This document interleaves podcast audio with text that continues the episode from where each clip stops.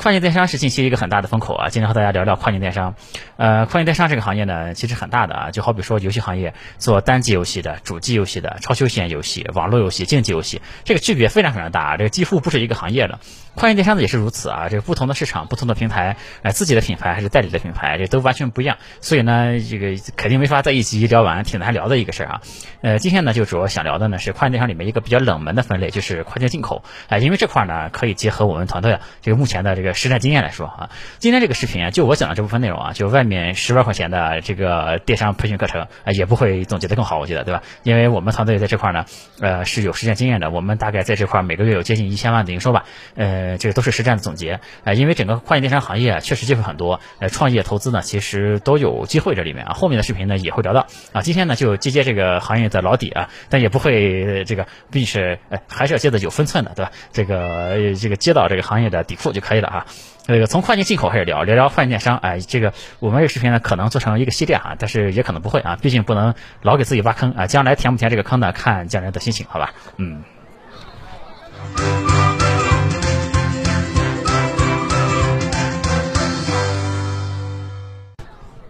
有趣的灵魂聊科技人文，我是李自然。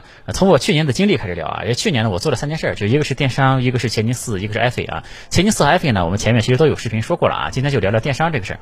创业就是这样，这一年经历的事儿啊，这个可能比普通人五年、十年经历的还多。去年年初过年的时候呢，我还在印度尼西亚呢啊。这个当时呃我在印尼做了一个音频相关的项目嘛，那个项目其实当时做的还不错，上线不久呢就有五万的日活了吧。这个后来呢，就爆发了疫情嘛，因为当时国内的疫情就已经起来，呃，当时国外其实是很安全的啊，这个当时还有很多国内的人，这个想往国外跑了，但是我就觉得还是得回去啊。这个虽然当时我们在海外也有办公室，这个也有人就完全具备跑路的条件啊，但这个我个人主要还是在国内嘛，而且说实话，我对中国的防疫是有绝对的信心的啊，反而觉得在海外可能将来会出问题，对吧？这个当时还有很多武汉人跑到印尼来，对吧？印尼这边不检查的都，这个不过据说当时这个。当时传言这个病毒是不适合在热带生存的啊，所以当时当地很多人也没那么慌张的，这个就不多说了哈。呃，当时我回国的机票呢也被取消了两次，这个航空公司电话完全打不进去啊。这个我听说，呃，最后我听说这个印尼直飞中国只有最后一班飞机了。这我当时还在印尼的一个乡下呢，我团队在雅达的合伙人嘛，就直接把我的行李拿到机场，然后和机场的人沟通，然后我就从乡下往机场赶啊。最后终于在飞机马上关上舱门的时候，这个上了直飞中国的最后一班飞机啊，仓皇逃回了国内。我们今天来看呢，这个疫情其实伤害了很多行业啊，但是也助推了很多行业。这个电商呢，绝对就是受到一个受到助推的行业。我们当时在印尼做的这个音频啊，嗯，其实理应也是受到助推的哈。但要命的是呢，我们当时这个本地化做的非常重。这个我们中国的管理层想撤回到国内嘛，就这个呃这个呃当地的办公室啊就要关了，因为以当地的这个情况，呃是没法远程工作的。这个在当地这个我们本地化工作不能做呢，其实其实就是我们这。个项目就不能再进展了，然后就结合，然后我们也评估了一下。这个在当地的一些风险因素吧，我们就把这个项目给关停了。关停之后呢，我们的技术团队就尝试着做语音房相关的项目啊，因为我们这个印尼的项目里面其实本来就带有语音房相关的技术的。然后我前两天不有一个视频是讲这个 Clubhouse 嘛，然后在那个视频里也讲了语音房相关的一些事儿哈。呃，然后后来呢，就大家觉得其实那个事儿啊，毕竟不是大家想做的一个事儿，对吧？然后就然后我们另外一条线呢，就做了这个电商这个事儿，嗯。这个我这边其实一直和电商有关系啊，我之前就做过这个电商评论的搜索呀、电商导购啊等等一系列的事儿，吧？我之前的一些视频里也聊过的。我们电商呢也是在印尼和菲律宾啊其实都有做，后来也尝试着做美国嘛，这个我们后面再说。今天主要想说的呢是我们发现的在中国的一个机会啊，这也是一个很独特，可能一个圈外人很少能了解到的这样的一个机会了。这个早先，呃，在去年的二三月份的时候啊，其实出现了一个呃很特殊的一个情况，就深圳呢有一个市场啊叫做明通化妆品市场，这个去年上半年的时候呢，就突然变得特别火爆，火到什么程度呢？就是一天的交易额有四十个亿啊，特别夸张。这个为什么这么火啊？因为中国的这个化妆品市场，它这个水货市场是一个非常大的市场。早在二零一三年之前啊，这个呃淘宝闲鱼购上面大概有十二万的卖家吧，基本上都是在卖这个水货了，对吧？因为当时的法规呢，其实对于这种这个后来叫海淘啊、代购啊这些东西啊，这个也没有明确的规定。其实相当于呢，它都是一直在一个比较灰色的一个地带了。一三年的时候啊，一三年这个时间点挺关键的哈，就是国家就意识到这一块嘛，然后于是也开始整顿嘛，然后整个行业就变得规范化起来了。在那之后呢，才逐渐有了这个跨境进口啊这些跨境进口电商这个概念吧，然后就是海淘啊、代购啊、跨境进口啊，就都在那个时候开始爆发起来了。二零一三年呢，整个淘宝全球购的 GMV，呃，我记得是四百多亿，不到五百亿的这个样子哈。就为什么说这个数哈？这个主要是呃反衬一下这个明前面说的这个明通化妆品市场有是多么恐怖的一个存在。因为明通一天的交易额就四百多，呃是是四百多亿，对吧？就相当于就就怎么说呢？就相当于差不多十天啊就能追平二零一三年的淘宝全球购的一年，对吧？然后这个你先这样算下来，这个一个明通化妆品市场成交。额这一年呢，就是一万多亿啊，非常恐怖。为什么明通这么屌啊？这个这因为去年因为这个疫情的原因啊，很多的代购就都歇菜了嘛。但这个市场的需求呢还是在的。那市场的需求呢，一下子就都挤到明通去了。所以说去年这个化妆品的水货啊，相当一部分都是从明通出来的。明通呢就成了一个怎么说呢，集散地吧，一个枢纽。然后各国的这个免税的货。都是先到明通，然后呢，再通过明通吧，这个他这个成千上万的这种代购吧，然后再开始销售了，对吧？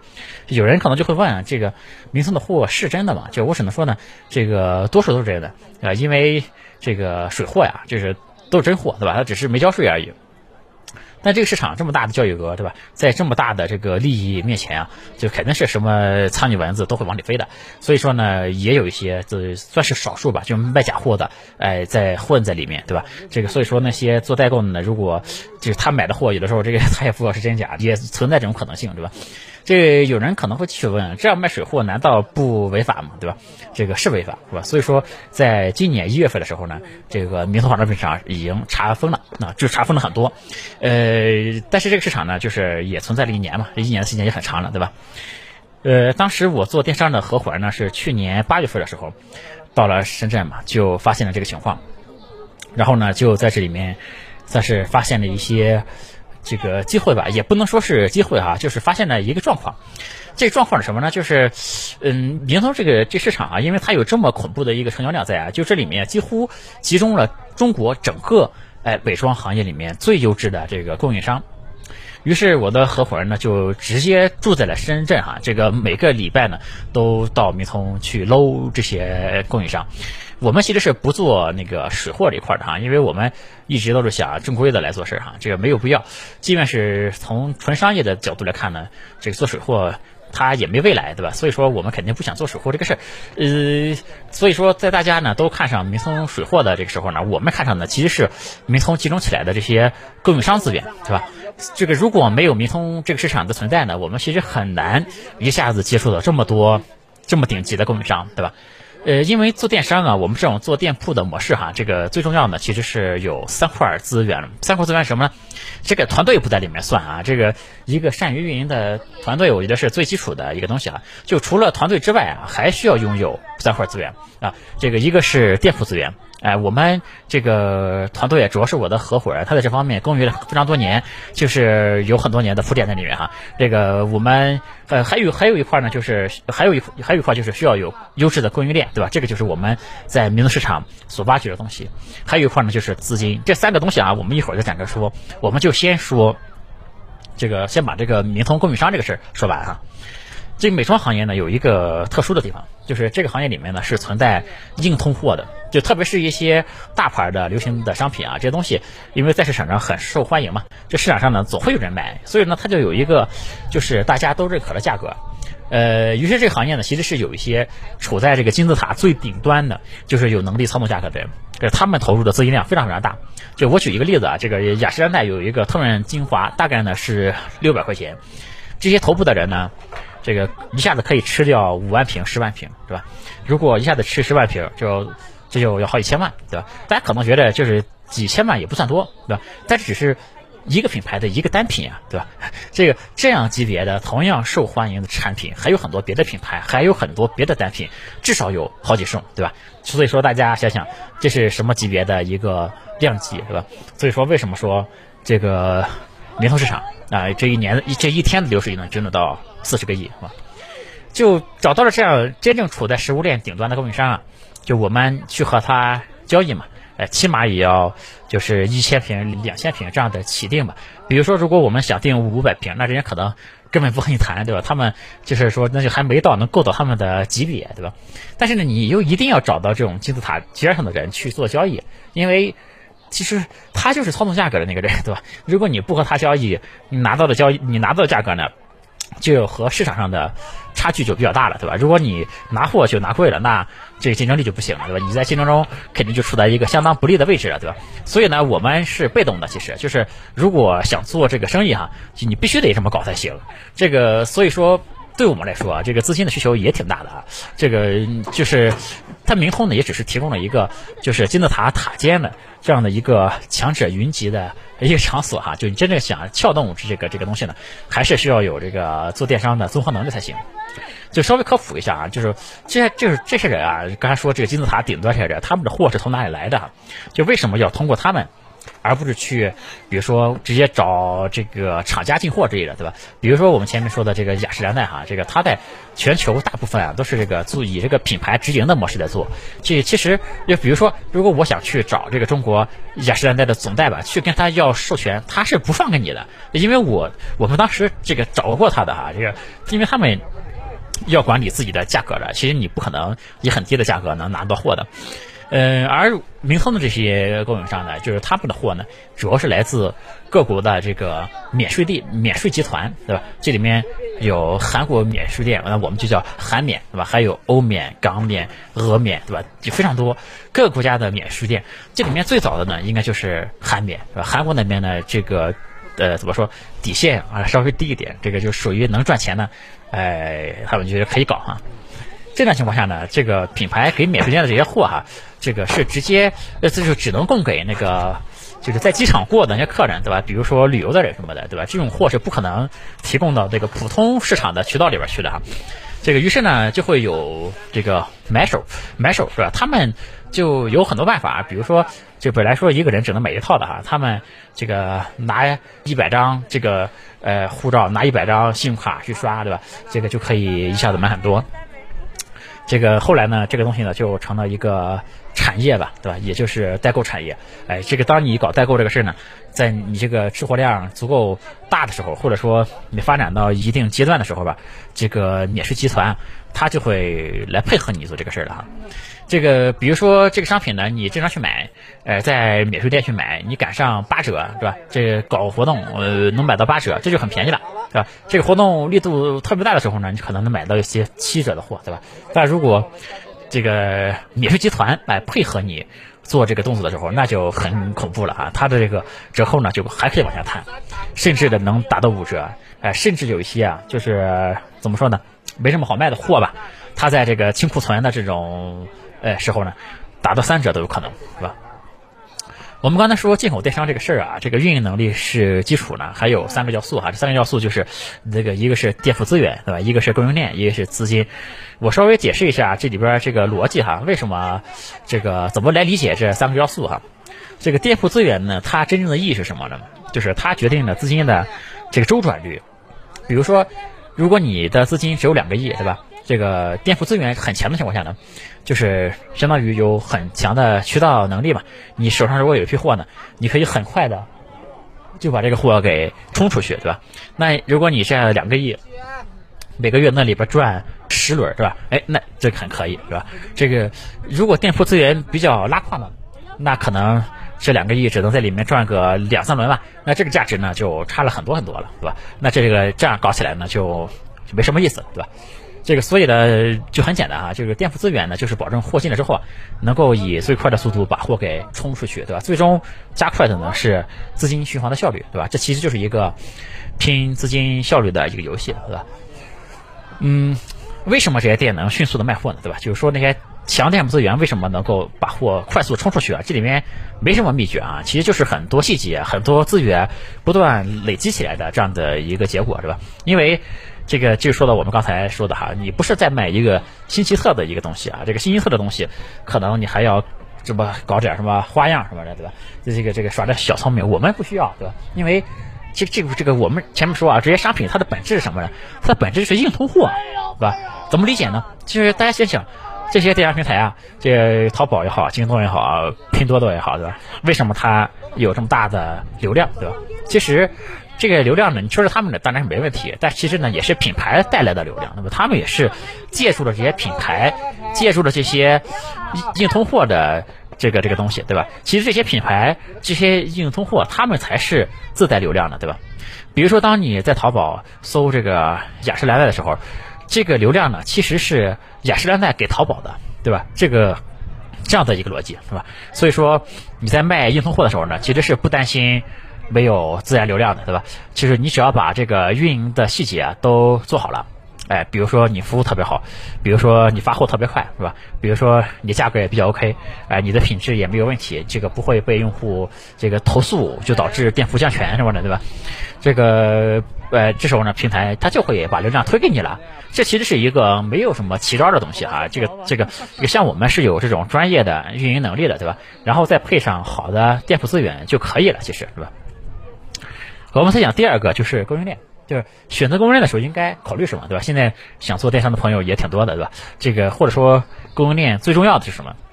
这个大概有三点吧。第一呢是这个价格啊，价格呢就直接决定了你的这个利润空间，对吧？这个就不用多解释了，这也是最容易想到的一点，对吧？就是在这里说的，就是你拿到这个价格就是相对 OK，是吧？就可以，就不是说我拿到的是这个全市场哎最低的这个价，是吧？这个。这这拿到全场最低的价格呢，不是说就最牛逼对吧？因为这个这个这个大家都要赚钱的哈，就是你要只要有合适的利润就可以了，就双方呢都有合适的利润啊，这个事儿才能做的比较长久，对吧？这供应链重要的第二条呢就是品质，这个货的品质呢千万不能出问题，这否则呢这个风险就会非常非常大。这很多店，这个卖假货，他就是让供应链给坑了，对吧？让供应商坑了，这个供应商发他发啥啥发给他什么货，他就卖什么货，对吧？这个就很致命，对吧？有很多小白去买东西啊，这个问卖家这货是真的吗？就有很多卖家就是他控制能力不行的那个，他也不知道这个货是真是假，对吧？这个货就是供应商给他他就卖，对吧？就这方面如果出了问题呢，就对这个店铺的这个这个伤害，呃，是直接很致命的哈。第三呢，就是这供应商呢要稳定。这点呢，其实也很关键哈。就是如果供应商呢不足够稳定的情况下，这个我们是不会和这种供应商来进行合作的，对吧？这因为你好不容易把一个货给冲起来，对吧？好不容易把一个单品冲起来，供应商如果不给力，比如说没货了，对吧？或者是出问题了，那这个呢就对项目的打击就也很大。所以说，很多人在找供应商的时候啊，他们都优先考虑价格嘛。就其实。就是说，嗯，我是觉得价格只是其中之一，对吧？这个价格只要正常就可以了，对吧？这个品质，呃，和和稳定吧，这也是非常重要的事儿，是吧？说完了这个店铺和供应链哈，这个第三个要素呢，就是资金了，对吧？这个资金呢，就是怎么说呢？就是当然，第一要有这个自有。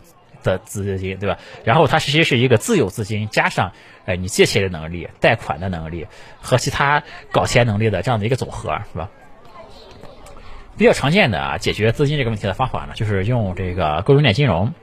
呃，比如说我们前面说，呃，供应商想出五万瓶这个雅诗兰黛的特润吧，我们呢，呃，想在里面，呃，他想出呃五万瓶货，对吧？我们呢想吃五千瓶，对吧？那我们呢就没这么多钱。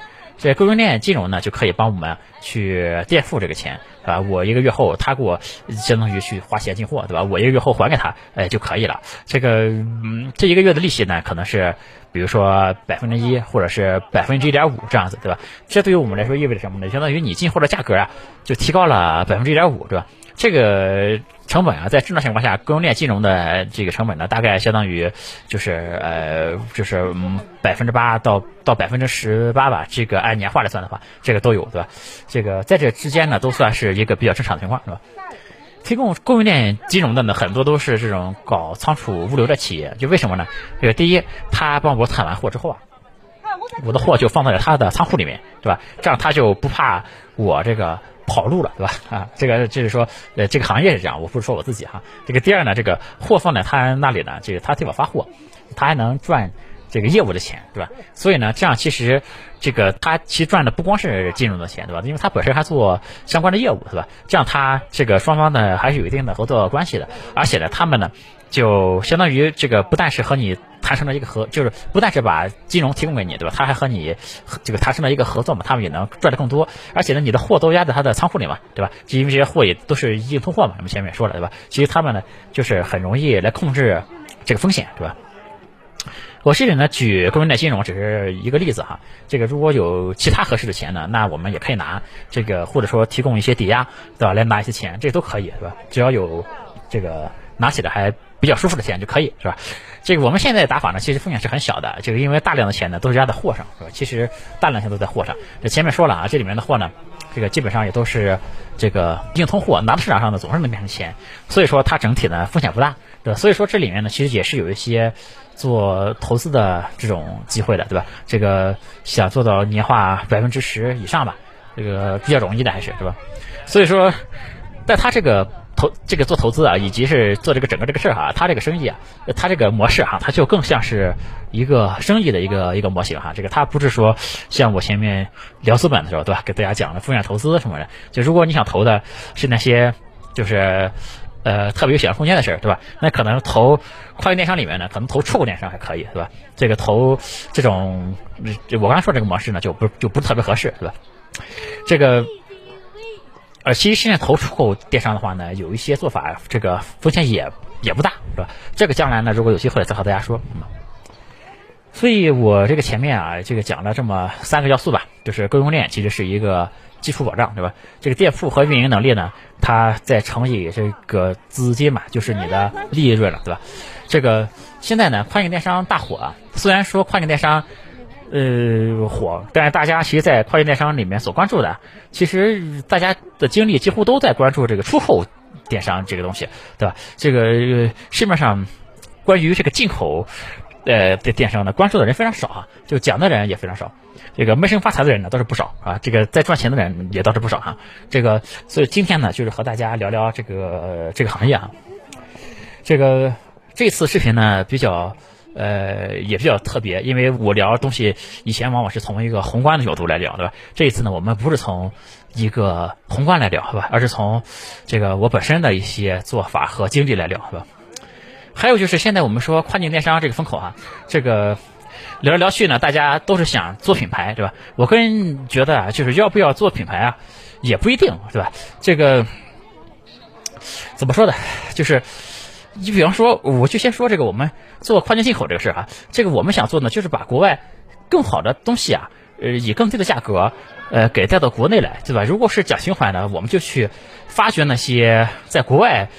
呃，用的很好，但是呢，在国内还没有，或者是还没注意到的东西，对吧？把它带到国内来，让大家呢能用到这个更好的产品吧，给大家带来这种体验上的升级吧，对吧？这是我们做跨境进口的人想干的事儿，对吧？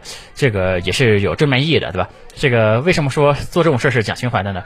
因为这个呢，就比卖硬通货会难很多，这风险呢也会变得更大，对吧？因为 它不是硬通货了，对吧？但即便是这样呢，我们也不需要创建自己的品牌，对吧？这个搞自己搞品牌，这个味儿就不对了。就是难道我们要在国外创建一个品牌，再返回头来再卖给中国人吗？对吧？就当然，我知道哈，也有那种就是把产品拉到海上转了一圈。再当进口产品搞进来的这样的人也有啊，这个但那个就不叫进口电商了哈，也不是我的同行，我就不评论那些人了啊。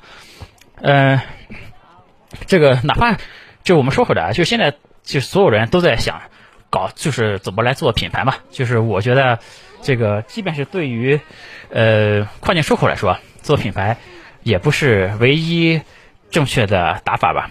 就比如说这个在东南亚吧。这个就是是完全可以通过先做店铺是吧？等有了这个一定的销量之后，再自创品牌也可以对吧？我觉得甚至呢，这就是一种更加稳健的打法。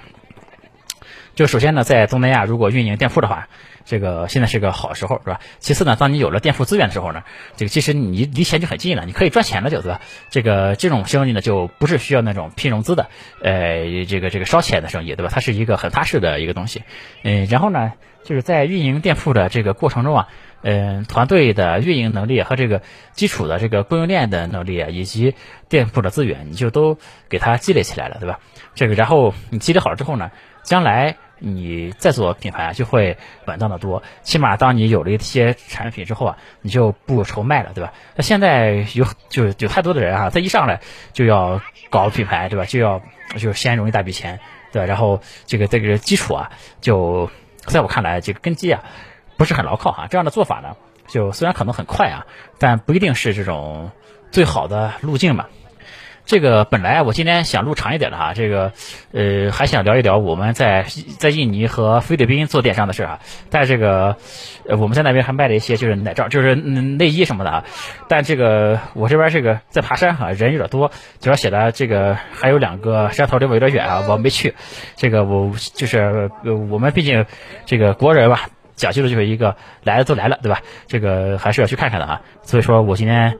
暂时先和大家聊到这里啊这个今天录这个呃视频也是这个爬累的休息一会儿录这个视频啊我继续去爬了啊这个有趣的灵魂要可以认为呃我是李自然啊今天这边人有点多了哈这个我们就先录到这里我们下次再见拜拜。